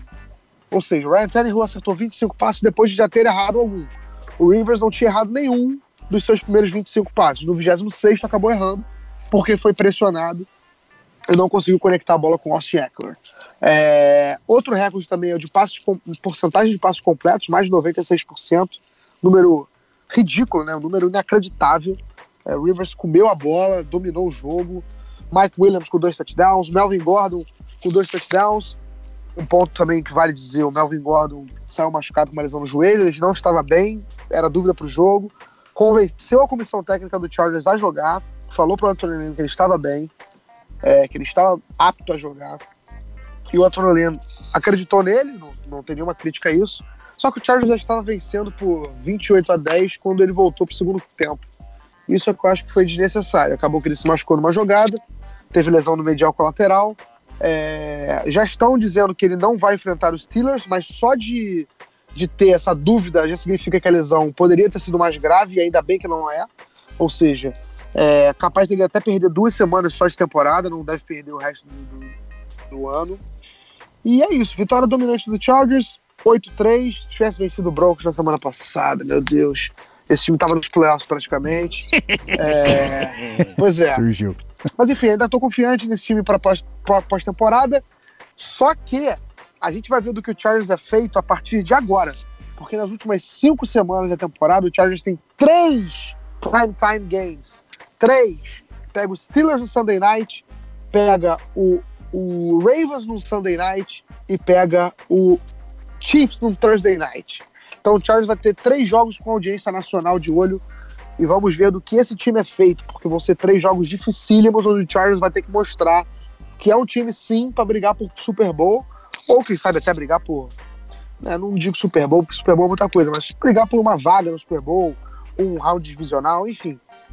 Vamos ver do que esse time é capaz. Muito bem. Antes que eu me esqueça, deu uma câimbra mental no momento aqui, eu esqueci de falar do, do placar do jogo. Para você que tá no feed, ouvindo isso aqui, podcast gravado, foi 45 a 10. Deu um cãibro mental. Uma um lavadinha. mental. né? Uma senhora lavada para o Chargers, 45 a 10. Vamos então É, isso aí. para Denver Broncos, meu querido Pete. Que jogo. É, garoto. Vamos para Denver Broncos, ganhando aqui do, do Steelers, do nosso querido Tanídio Batista. Um besito para você. Um besito, um besito. É, 24 a 17. Pecito, e... pacito. Besito, pacito. Meu Deus. E aí o Broncos, né, deu um Sou um trabalho idiota. aqui, atrapalhou um pouquinho a vida dos Steelers, mas como, como, como fica, Pedro Pinto? Como fica esse cenário? Olha, é, foi o que falaram. Eu acho que é um pouco exagero falar que o Broncos é um dark horse nesse momento, que é, que é um time que tá embalando no momento certo. Ele tá embalando no momento certo. Mas eu acho que vai acabar sendo too little too late. Muito tarde, chegou a 5-6. É, do jeito que a FC tá caminhando, é, o Broncos acredito que vai é, é, precisar aí vencer quatro dos últimos cinco jogos para ter alguma chance de playoffs. É, não tá especificamente fácil, vai pegar é, o Browns fora de casa, que é um que eu, eu acredito ser um jogo difícil. Vai pegar o Chargers em casa na última rodada. Broncos e Chargers nos últimos anos sempre tem sido um jogo difícil. Raras, raras foram as partidas que foram decididas com facilidade. Não sei se o Beltrão vai concordar comigo, mas sempre tem sido um jogo apertado, um jogo bem 100%, disputado. 100%. Tem sido muito difícil o jogo. Muito difícil. Uma um jo- posse. um- é, um jogo ou outro que, que um time domina, mas é assim, domina um, aí são 4, 5 jogos apertados, aí tem o outro que é definido, e mais 4, 5 apertados. Sempre é um jogo difícil. Eu não garanto o Broncos vencendo em casa contra o Chargers. Então, o Broncos ter que fazer muito para conseguir pegar essa vaga de wildcard, porque vencer a divisão, não, a divisão não vence, nem a pau. Agora, o que a gente tem que dizer dos Steelers? Faltou, basicamente, é, minimizar os erros. 462 jardas do Ben Roethlisberger, conseguiram até conter o James Conner do Denver Broncos, 53, 53 jardas terrestres, mas duas interceptações, duas interceptações do Big Ben, um fumble perdido do Conner, um fumble perdido, perdido do Xavier Grimble. É, então, quatro turnovers. Rafão falou mais cedo do Falcons. É muito difícil você vencer quando você cede esse tamanho de turnovers. O Broncos não teve interceptação, não lançou interceptação é, e não sofreu fumble. Então, fica realmente muito difícil. Aquele que o Bradley Roby deu a pancada foi justamente no Grimble, se eu não me engano mesmo. Na linha de uma jarda, aquilo ali ganhou o jogo. Aquilo ali ganhou o jogo. né? Ele deu uma cacetada no Grimble, ele sofreu o fumble que a bola passou pelo end zone, touchback. Então, assim, ali foram, foram sete pontos que saíram das mãos do, do, do, dos Steelers, é, que é um time ainda fortíssimo. Ainda vejo Pittsburgh como é, provável campeão da AFC North, mas o Denver Broncos está tentando dar essa embalada agora, mais para reta final da temporada. É um time que você vê que está mais unido, está mais coeso. O Case Keenum tá um pouco melhor, ainda é o Case Keenum que eu critico. Ainda é o Case Keenum que erra passes completamente abertos, perde umas leituras idiotas, segura demais a bola. mas ele, do jeito maluco dele, acaba funcionando. Eu agora tô começando a entender o que o, mesmo que o Rafão falava a respeito dele. Ele é maluco, cara. Ele é maluco. Entendeu? Ele vai fazer umas coisas nada a ver no jogo, mas vai ter uma hora que você fala assim, porra, o cara salvou o drive, sal- salvou o, o- o lance. Não era pra ter feito isso, mas deu certo. Então, eu já tô começando a aceitar que esse é o Case Keenum. É desesperador. É totalmente desesperador você assistir o Case Keenum jogar, porque toda jogada você acha que vai dar alguma merda. Mas tá indo bem. Agora, Philip Lindsay, que homem da porra, 14 corridas, 110 jardas terrestres, um touchdown. Emmanuel Sanders, mais uma vez provando que era o go-to guy do Case Keenum, jogando bem. Cortland Sutton pouco utilizado, não gostei disso, uma recepção apenas. É, mas tá embalando, tá embalando o Denver. Agora, Pittsburgh é um time muito completo, é um time que anda bem com a bola, a defesa é boa. É, os problemas foram os erros ofensivos. Isso que matou Pittsburgh no jogo. Erros ofensivos. Quatro turnovers, não tem como você ganhar um jogo assim. Muito raro você ganhar a partida quando você perde o turnover battle por quatro. Complicadíssimo. É, então, Pittsburgh ainda é um time forte, um dos times mais completos da NFL que nós vemos hoje. É, mas, de novo, ir a Denver sempre é complicadíssimo. E você perdendo o turnover battle do jeito que perdeu, fica ainda mais difícil. E uma um último detalhe: Big Ben passar para tantas jardas, isso comprova pra gente uma coisa que, é, né, a gente, que, que a gente vem falando aqui, que teve o coordenador defensivo da NFL anônimo que falou, que é o seguinte: hoje na NFL você não, não se pensa mais em montar defesas que parem o ataque. Pensa em defesas que vão criar turnovers, porque do jeito que as regras estão hoje em dia, ceder jardas é basicamente certo que vai acontecer entre as linhas de 20 e 20. Quando chega na red zone, que você tem que parar os caras e do campo aberto forçar turnovers. E é isso que o Broncos conseguiu fazer e dessa forma chegar à vitória. Muito bueno, muito bueno. Alguém tem algo a acrescentar sobre Broncos e Steelers? Ou podemos ir para Vikings e Packers? E o senhor Rafael Martins pistolar aqui, fazer a vez Podemos, queremos e precisamos. Precisamos, exatamente. O senhor disse as palavras corretas, então. Deixa, eu- deixa eu pegar uma pipoca aqui. Isso, vamos lá, vamos lá. Vamos, vamos nos preparar. Só isso que eu digo. Vamos lá. Transição feita na live. E é isso aí, meus amigos. Vitória do Vikings aqui sobre o rival Packers, hein? O ataque deu uma, uma passeadinha, voltou, marcou 24 pontinhos. Packers só 17, então a bola é sua, Rafael Martins, manda bala. Que- Vou, vou começar falando dos pontos bons, assim. Primeira coisa que o pessoal cisma de falar que o Kirk Cousins não joga no prime time. Foram 342 jardas, 3 touchdowns, 129.5 de rating. Ainda conseguiu 17 jardas terrestres em 6 tentativas. Uma partida impecável do Cousins contra o principal rival de divisão e é o segundo jogo consecutivo eh, teve dois jogos contra o Packers, né, o primeiro ano dele no Vikings, e os dois ele outplayed, ele jogou mais que o Aaron Rodgers. Não tem como pedir mais do que isso do, do nosso quarterback. No macro geral, tiveram muitos problemas. Eu no MVP tava falando só uma coisa, eu falei, a única coisa que o, a única coisa que eu peço pro Vikings nesse jogo é zero turnovers. E foi isso que eles fizeram, zero turnovers. O Packers tentou uma quarta descida e não converteu, deu a posse de bola pro Vikings. O Packers um muff pun- punch lá que o Tremon Williams deixou a bola que cai, bateu no peito dele, o Vikings recuperou. Então o Vikings com os dois moles que o Packers deu, teve uma certa folga no jogo e o Vikings não teve um jogo monstruoso. O jogo terrestre continua tendo dificuldades. é, enfim, tiveram alguns momentos que o ataque parecia aquele ataque perdido dos outros, das outras semanas. Só que quando você ganha a batalha de turnovers e tem essa garantia, o, seu, o, você, o seu adversário tá se colocando no buraco enquanto você tá se mantendo no jogo e executando, fazendo um jogo limpo, as coisas ficam muito mais fáceis. É o que eu falava contra o jogo, o jogo contra o Bears. O Bears cometeu três turnovers.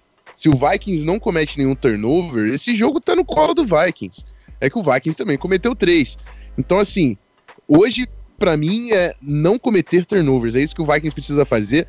Inclusive, o pessoal lá do Patriotas pediu uma mensagem, um abraço pro pessoal do Patriotas, pediu uma mensagem pra falar sobre o jogo. E eu falei, pra mim, o que, que o Vikings tem que fazer contra o Patriots? Zero turnovers. É isso.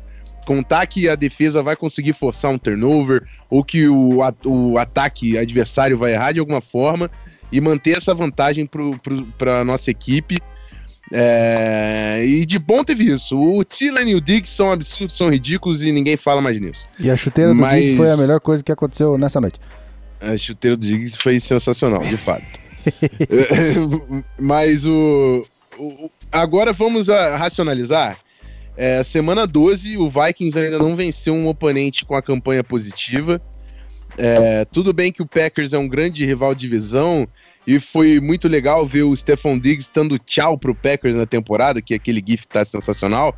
Só que é obrigação do Vikings bater esse time do Packers, com todo respeito aos torcedores do Packers. É, espero que vocês se livrem do Mike McCarthy também. Mas esse time do Packers não, não, não dá para o Vikings perder para esse time em casa. Então era obrigação o Vikings ganhar desse time. É, ganhou, não foi de não foi um atropelo, foi uma posse de bola difer- de diferença, porque teve dois field goals errados do, do Dan Bailey também. Então, assim, racionalizando, foi um jogo pro Vikings voltar pros eixos, mas tá longe de se mostrar contender ou alguma coisa nesse sentido. O Sheldon Richardson é um gigante, essa linha defensiva tá jogando muito. O Mike, Mike Zimmer parou de fazer o double A gap look, porque tava a NFL toda fazendo, ele fez o triple A gap look agora. Botou o Harrison Smith em frente ao center e o Kendrick Subar no, no, no, no gap A. O Zimmer é maluco, mas eu, eu sou apaixonado por essa maluquice dele. É, e a defesa tá longe de ser o problema. É que Xavier Rhodes se lesionou, mas parece que não vai ser nada sério, mas provavelmente não joga contra o Patriots. E a sequência do Vikings agora é absurda, porque visita o Patriots em Foxborough, vai a Seattle para jogar contra o Seahawks, e aí depois é Dolphins, Lions e Bears. Então, hum, dois jogos casca grossa agora pro Vikings ou se impor e mostrar que vai entrar pelo wild card, que tem tudo para entrar pelo wild card. Então, ou vai se impor e entrar pelo wild card, é, se- talvez até tirar esse um jogo e meio de frente que o Bears tem. Eu Acho, acho complicado porque a tabela do Bears é, é mais gentil do que a do Vikings. Mas ainda não tenho confiança de falar que o Vikings na pós-temporada vai vencer jogos. Então tô sendo bem racional. Acho que o De Filippo tem muita dificuldade nas chamadas terrestres. Não vejo a mínima consistência no- nas chamadas terrestres do Vikings. É, nesse jogo contra o Packers, eu gostei de ver que teve mais jogadas em espaço. O Dalvin Cook recebendo screens, recebendo passes. Deixa eu ver quantas jardas teve o Cook recebendo, que é uma coisa que não estava acontecendo simplesmente. Teve 47 jardas e um touchdown. Então, né, é, quero ver mais desses elementos sendo envolvidos. E o John DeFilippe já tava, já tava com raiva, amigo. Eu não sei qual é a rotina de vocês com- junto ao, ti- ao time da- dos respectivos. Mas eu, durante a semana, fico vendo a coletiva do Zimmer, quero ver a coletiva do De Filippo, do Edwards, do Prefer, o coach de Special Teams também. Fico querendo ver a coletiva dos caras. Eu não tava conseguindo ouvir o John De Filippo. Tava com raiva dele já. No, no, no doubt, no doubt, you have to get better. Eu, porra, óbvio, seu merda, caralho. Falando o que Eita. todo mundo sabe. Então, assim, Eita. porra, o cara não. O que, que você acha dos Baixou turnovers? o PPP no we, don't, want- we don't wanna play too tight. We don't wanna play too tight. We have to get the ball loose. É, beleza, três turnovers no jogo, grande merda. Então, assim, é, o- esse jogo foi importante, que é um rival de divisão que, porra, é, historicamente é um dos grandes vencedores da divisão. Então, é uma vitória importante dentro de casa para levantar a moral do time, mas é uma vitória para colocar o time nos eixos. Não representa ainda nada para esse time que tem muito a se provar nessas últimas cinco semanas da temporada.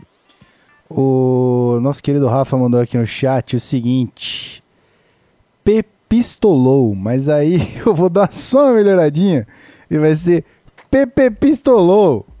Nosso querido Rafão, hashtag Pepe Pistolou aqui, deu uma boa, uma boa, um bom rage, fez um bom, um- uma boa. Ah, eu tô me confundindo aqui, chega, desculpa. Vou Tá ficar difícil pra todo mundo hoje, cara. Pra Tá, tá. complicado. Hoje Isso é tá si- complicadíssimo. Isso é sinal de que a gente deve encerrar o programa. O que, que vocês acham? Chegou essa hora, né? Chegou. Tem o Monday Night, né? Tem que fazer a vaguinha do Monday Night aí. É verdade, muito bem lembrado. Então, se você tá ouvindo isso aqui gravado, não ao vivo aqui com a gente, o Monday Night a gente encaixa aqui. Fala pessoal, no Monday Night Football, Houston Texans engata a oitava vitória consecutiva depois de começar a temporada 0-3, conquista a oitava vitória consecutiva, um dos times mais quentes da NFL aí, pelo menos falando em vitória. Eu ainda não acho que o Texans é isso tudo, apesar dessa sequência, mas é um time forte sim a ser reconhecido que provavelmente vai conseguir uma vaguinha nos playoffs. É, ganha o Titans de 34 a 17 e para mim determinante foram as 280 jardas terrestres do Texans. É, o Mike Vrabel não conseguiu achar resposta para esse dinamismo do Texans no jogo terrestre. Foram mais de 160 jardas, 162 jardas do Lamar Miller, 70 jardas para o Deshaun Watson. Cada um teve um touchdown correndo. É, o Demarius Thomas, o reforço que chegou aí antes da, da trade deadline, também meteu dois touchdowns e o ataque conseguiu dominar essa defesa do Titans. Quando você estabelece esse tipo de jogo terrestre, você diminui o número de turnovers. Falando em turnovers, é, o Texans também vence a batalha de turnovers nesse jogo. É, um turnover pro lado do Titans, o Texans não cometeu nenhum deles. Eu estava falando, com, conforme você corre com tanta competência é, no seu ataque, você diminui o risco de turnovers e ainda abre também essas possibilidades no jogo aéreo. O Deshaun Watson não precisou fazer mágica, porque a defesa do Titans estava muito preocupada com as big plays terrestres do Texans, que garante de novo sua oitava vitória consecutiva, a ponta de, da divisão e dá ainda mais trabalho. Aí a gente falou do Andrew Luck no jogo contra o Colts. O Colts está muito bem, mas o Texans não está dando forra e tá, continua vencendo. Pelo menos aí pro, essa e provavelmente a próxima semana ainda continua na liderança da divisão. Parabéns pro Texans. E o Titans já começa a recalcular a rota porque playoffs parece cada vez mais distante para o time do Coach Brable. E é isso aí, meus queridos. É isso aí. Vamos então para os encerramentos.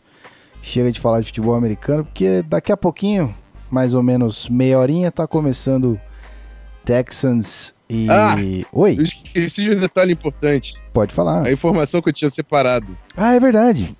Que fazem 702 dias que o, Pack, que o Packers não bate Vikings. Então, tem que levantar essa rivalidade, né?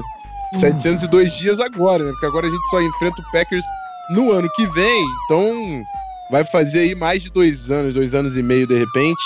Um grande abraço aos meus amigos torcedores do Packers. E é muito bom ver o Vikings re- relevante nessa divisão, porque também no, no meu convívio, isso é só desde que o Zimmer chegou lá que começou a acontecer. Então, simbora. É, rapaz, o Rafão tá de volta. O Rafa falou: Ei, Rod em Tampa. Hum. Já pensou? É isso aí. Então, mais sobre o Vikings você encontra em Minnesota Vikings Podcast. Certo? Então é só você conferir o MVP aí no seu feed. Um beijo para os amigos do Fambonanet. Vamos embora, gente. Vamos embora que daqui a pouco tem joguinho. A gente pode fazer um, um pregame se vocês acharem interessante. Mas por enquanto a gente vai encerrar esse programa porque quem tá no feed não tá entendendo nada que tá acontecendo, porque não tá ao vivo aqui com a gente, com os nossos amigos. Então a gente já volta. Segura aí.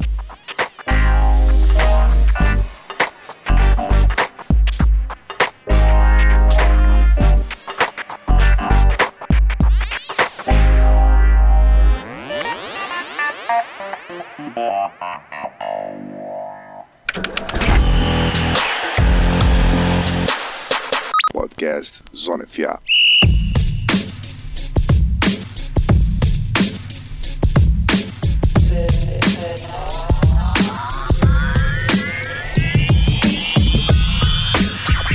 Muito bem, muito bem. 10h45 exatamente ao vivo aqui nesta segunda-feira pré-Monday Night Football entre Houston Texans e Tennessee Titans, meus amigos. Aqui va- vamos ter bons, boas, boas coisas surgirão deste jogo. Para um e para outro nem tanto. Mas por enquanto a gente se despede aqui e agradece a cada um desses meus queridos analistas, meus queridos companheiros e irmãos. Muito obrigado mais uma vez pelos senhores estarem aqui ao vivo comigo, gravando esse programa maravilhoso que vai pro feed em breve, certo? Vai pro feed talvez aí na quarta-feira. Vamos ver como é que vai andar esta carruagem. Certo, Rafael Martins? Quer se despedir? Como é que é? Posso me despedir, estava escrevendo no chat nesse momento, mas eu faço essa O pausa senhor pra... estava escrevendo no chat para alguma coisa interessante? O que o senhor estava escrevendo no chat? Quer abrir para as pessoas ou Eu o senhor quer manter com- privado? Não, era a rapaziada que tava falando sobre o Vikings, eu estava respondendo apenas. Ah, muito Só bem. isso. Se o senhor quiser responder, o senhor pode E, responder. inclusive, eu falei que tá faltando Galahorn no Zona FA. Isso aí eu falei e publicamente estou expondo isso. Falta o Galahorn no Zona FA. Mas é que se o senhor Mas- quiser ouvir o Galahorn, o senhor vai lá em, em- em MVP Minnesota, Vikings Podcast. é. E o senhor pode ouvir lá o senhor Galahorn, certo? Certamente, certamente. É isso aí. Mas é isso, foi é um prazer estar com vocês mais uma vez. É, mais uma semana, estamos chegando no final da temporada regular, pelo amor de Deus, para, para, para, né? Para, já deu. Vamos parar, Ih, não que dá, a né? NFL vai acabar daqui a pouco, infelizmente. E se você gosta muito, muito, muito do Zona FA, você fala, cara, esses caras falam muita merda, mas eu dou risada e é muito Eu legal. gosto, É. Então você, é, aí você chega no iTunes, dá cinco estrelas e faz um comentário maneiro pra gente ficar mais relevante na plataforma. E se usar o Spotify no seu telefone, você também chega lá no Zona FA e segue a gente, consome nossos episódios, né? Continue ouvindo ah, os nossos programas. Vem Blitz durante a semana. sim. E é isso. Até semana que vem, aquele abraço. Muito bueno, aquele abraço. A gente fica por aqui. A gente fica por aqui, não, a gente também vai embora. Mas por enquanto, Pedro Pinto, aquele tchau, maroto, inútil, você decide. Eu não esqueço. É esse aí, né, meu amigo? Todo mundo aqui tem que. Vamos manter tradições, né? Recordes estão para um- serem mantidos ou quebrados, não sei. exatamente, exatamente. Agradecer mais uma vez a, é, a ausência. Olha, olha Ih, a bosta que eu- essa água. Cara, encerra esse programa, encerra esse programa, cara. Encerra esse programa, tá essa complicadíssimo. água. Ó, é, agradecer a audiência de todos vocês, né, em mais um podcast do, do canal Zona FA. É sempre um prazer gravar para vocês. A gente traz isso aqui semanalmente. E, como vocês podem ver, a gente realmente se diverte com essa, com essa gravação. Não é nenhum exagero dizer que é uma hora, hora e meia que eu toda semana tô sempre ansioso para gravar aqui. Quando eu não posso, fico bem triste. Então Oh, é. Que bonito. Ah, mas é muito bom gravar isso aqui, cara. É muito bom. Eu gosto demais. Depois eu sou fofo. Exatamente. Não, não. Aliás, bem... ah, yes! Boa! Cara, assim. Belo, Ah, ele- não. cara, ele deu o Cara, gancho. Ele deu meus o próprio gancho. amigos, meus Vai, amigos, Vai. ó, pode explanar o Instagram, Beltrão? Pode, mas já saiu o stories, né? Ah, e tu não salvou? foda-se. Tu não salvou aquele momento Não, eu tenho fofo? salvo, pô, mas eu Ah, vou então postar. você vai botar de novo pra galera ver. Você vai botar de novo Bota pra no Twitter então, pô. Por favor. ver. Bota no Twitter! Bota no Twitter. Cara. Se você que tá ouvindo esse podcast aqui é, chegou até aqui até o final, deixa lá um coraçãozinho nesse Não, vídeo segue- que o Beltrão vai Cara, postar no segue Twitter. lá, segue, não, segue lá no Instagram dele que ele vai botar nos stories lá. Eu sei que no Twitter ele não vai, mas nos stories ele bota. Beltrão Gui. Beltrão Gui. Só bota lá, Exato. Beltrão Gui. Cara, esse, esse ser que todo mundo já sabe que é o, o ser humano mais fofo da podosfera de, All futebol way. americano é ele, né, cara? Todo mundo sabe que é. Exatamente. Cara, não, não bastasse as fotos que ele tá botando com um cachorrinho mais fofo da porra. Dá vontade de socar a cara do cachorro. de tão fofo. Caralho, que isso. Ele bota umas, uma, no story um vídeo dele dançando, cara, com a avó dele, cara. Na moral, que ser humano fofo da porra, cara. Sério, coisa incrível, coisa incrível. Muito fofo, muito fofo. Sério, você é um fofo, Beltrão. Cara, prazer demais gravar com vocês aqui. Tamo junto. Semana que vem tamo de volta, né? Tamo junto. Muito bueno. Então, com a palavra, o fofo. Aquele tchau. Fofo, claro. Não podia ser diferente. Cara, você sempre vem com esse papo, né? Eu vou, ter que, eu vou ter que esfaquear uma pessoa. Que isso? Vou ter que, vou ter que fazer uma coisa assim, cara. Eu sou, eu sou, eu sou muito fofo.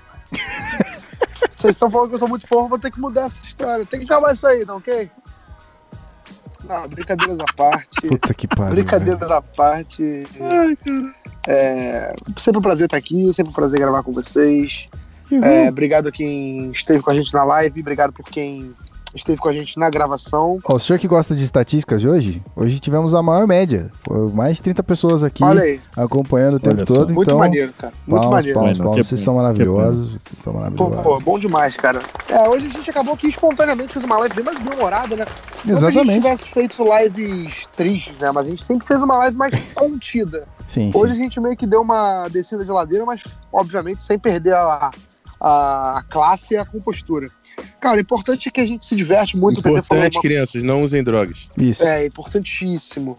É, o PP falou uma parada que. Crianças. O- Que isso, cara? Não, peraí. Cara. Que que é isso, Brasil? Ah, tem que puxar a sirene da polícia no Que clubinho. isso? É, cara, polícia. Tira clubismo. Só chama polícia logo aqui, cara. Que isso, cara. Prendam Rafão. Que Ó, isso, ambiente cara. de música é ambiente de droga. Agora ambiente de futebol americano é ambiente de droga também é? Jamais. E Eu vou embora. Jamais. Vou embora. Vou Eu tô chorando aqui, cara. Enfim, cara, eu odeio concordar com o PP, mas eu sou obrigado a concordar com ele. A gente se diverte muito. Eu também fico muito ansioso pra gravar e quando eu não posso, fico bem chateado mesmo. É muito bom falar de futebol americano. É muito bom falar com amigos. Vocês que estão ouvindo também são meus amigos. Oh, fofo. Tá vendo? Tá... Caralho, Ele- velho. Bosta. Eu Ele- não bosta. Ele, cara. ele Eu quer bosta. fugir do posto, mas não adianta, meu irmão. Não adianta. Enfim, até semana que vem, galera. E é isso. É Beijos e abraços. É isso, é isso aí. Se vocês vi- me vissem nesse momento, eu estou chorando de rir com esses senhores e é por isso que eu tô aqui, certo? Porque eu mesmo não entendo nada de futebol americano, mas ainda bem que vocês me suportam e aí eu faço isso aqui acontecer, Mas certo? sem o senhor, meu Para amigo. de Sem falar o assim, senhor. sem não, o mas eu, senhor. eu, eu estou... Sem o senhor, esse barco afunda. Sim, Sem o mas senhor, eu... esse Não, barco não, não afunda. Mas eu tô Sem dizendo o o senhor, seguinte, barco eu estou aqui para fazer acontecer. Ah, mas afunda. Eu tô aqui Afunda, para fazer afunda acontecer. Rápido, afunda rápido. Sim, sim. Não, não afunda. Para. Gui, você pode não ser o quarterback, mas você é o GM. Ó, que isso, hein? Que isso, hein? Não, mas sabe eu- que é- não, sabe, vou, vou dar Ah. uma explicação melhor ainda. Resident o- of Football Operations. Não, ele pode. Ele-. Olha cara, aí. Olha aí, tá vendo? E Olha aí. aquela parada, se fosse dentro de campo, o Rafão vai entender bem. Ele é aquele, aquele, aquele all-pro guard, tá ligado? O cara não vai aparecer, entendeu? Tipo, pô, a, a- a transmissão não vai ficar enaltecendo o cara. Mas, meu amigo, volta e meia tem aquele pô maravilhoso que ele pega um safety sozinho no meio do campo. Aí fica lindo demais. Olha que bonito. Ele é aquele guard, all-pro guard. All pro All-pro guard. guard, Ok. tá ali fazendo dele. Ele não quer ser astro, só Ou quer seja, jogar. o Gui é o Quentin Nelson do. Perfeito. Nossa, agora- Nelson do Zona Que Maria, agora eu. Puta que pariu, eu vou sair. Eu vou mudar até o, o meu nome no Twitter. Eu vou botar lá Quentin Nelson do Zona FA. Que maravilha. Vocês duvidam? Quero. Tô, tô mudando agora. Quero, quero. Tô mudando agora. Muito bem. Senhoras e senhores, você que tá no feed, você, querido ouvinte, que chegou aqui até o final. Muito obrigado, tá? Por aguentar essa maluquice até este momento. Foram algumas horas de programa aí. Algumas não, uma hora e pouquinho de programa. Você fica feliz, né? Quando a gente faz essa, essas brincadeiras aqui. Então é isso aí. Pra você que tá na live também, é, eu não sei se a gente se despede ou não. Não sei como é que a gente vai fazer aqui não, tá? But, muito obrigado, tá? Você aí, fodeu. Nosso querido Cleverton, nosso querido Rui. Teve uma galeraça aqui que acompanhou a gente hoje nessa gravação maravilhosa. O Parnalca também, o Rafa. Então, gente, muito obrigado mais uma vez. Eu os vejo na semana que vem. É isso aí. Um grande abraço e. Valeu, senhores. Valeu.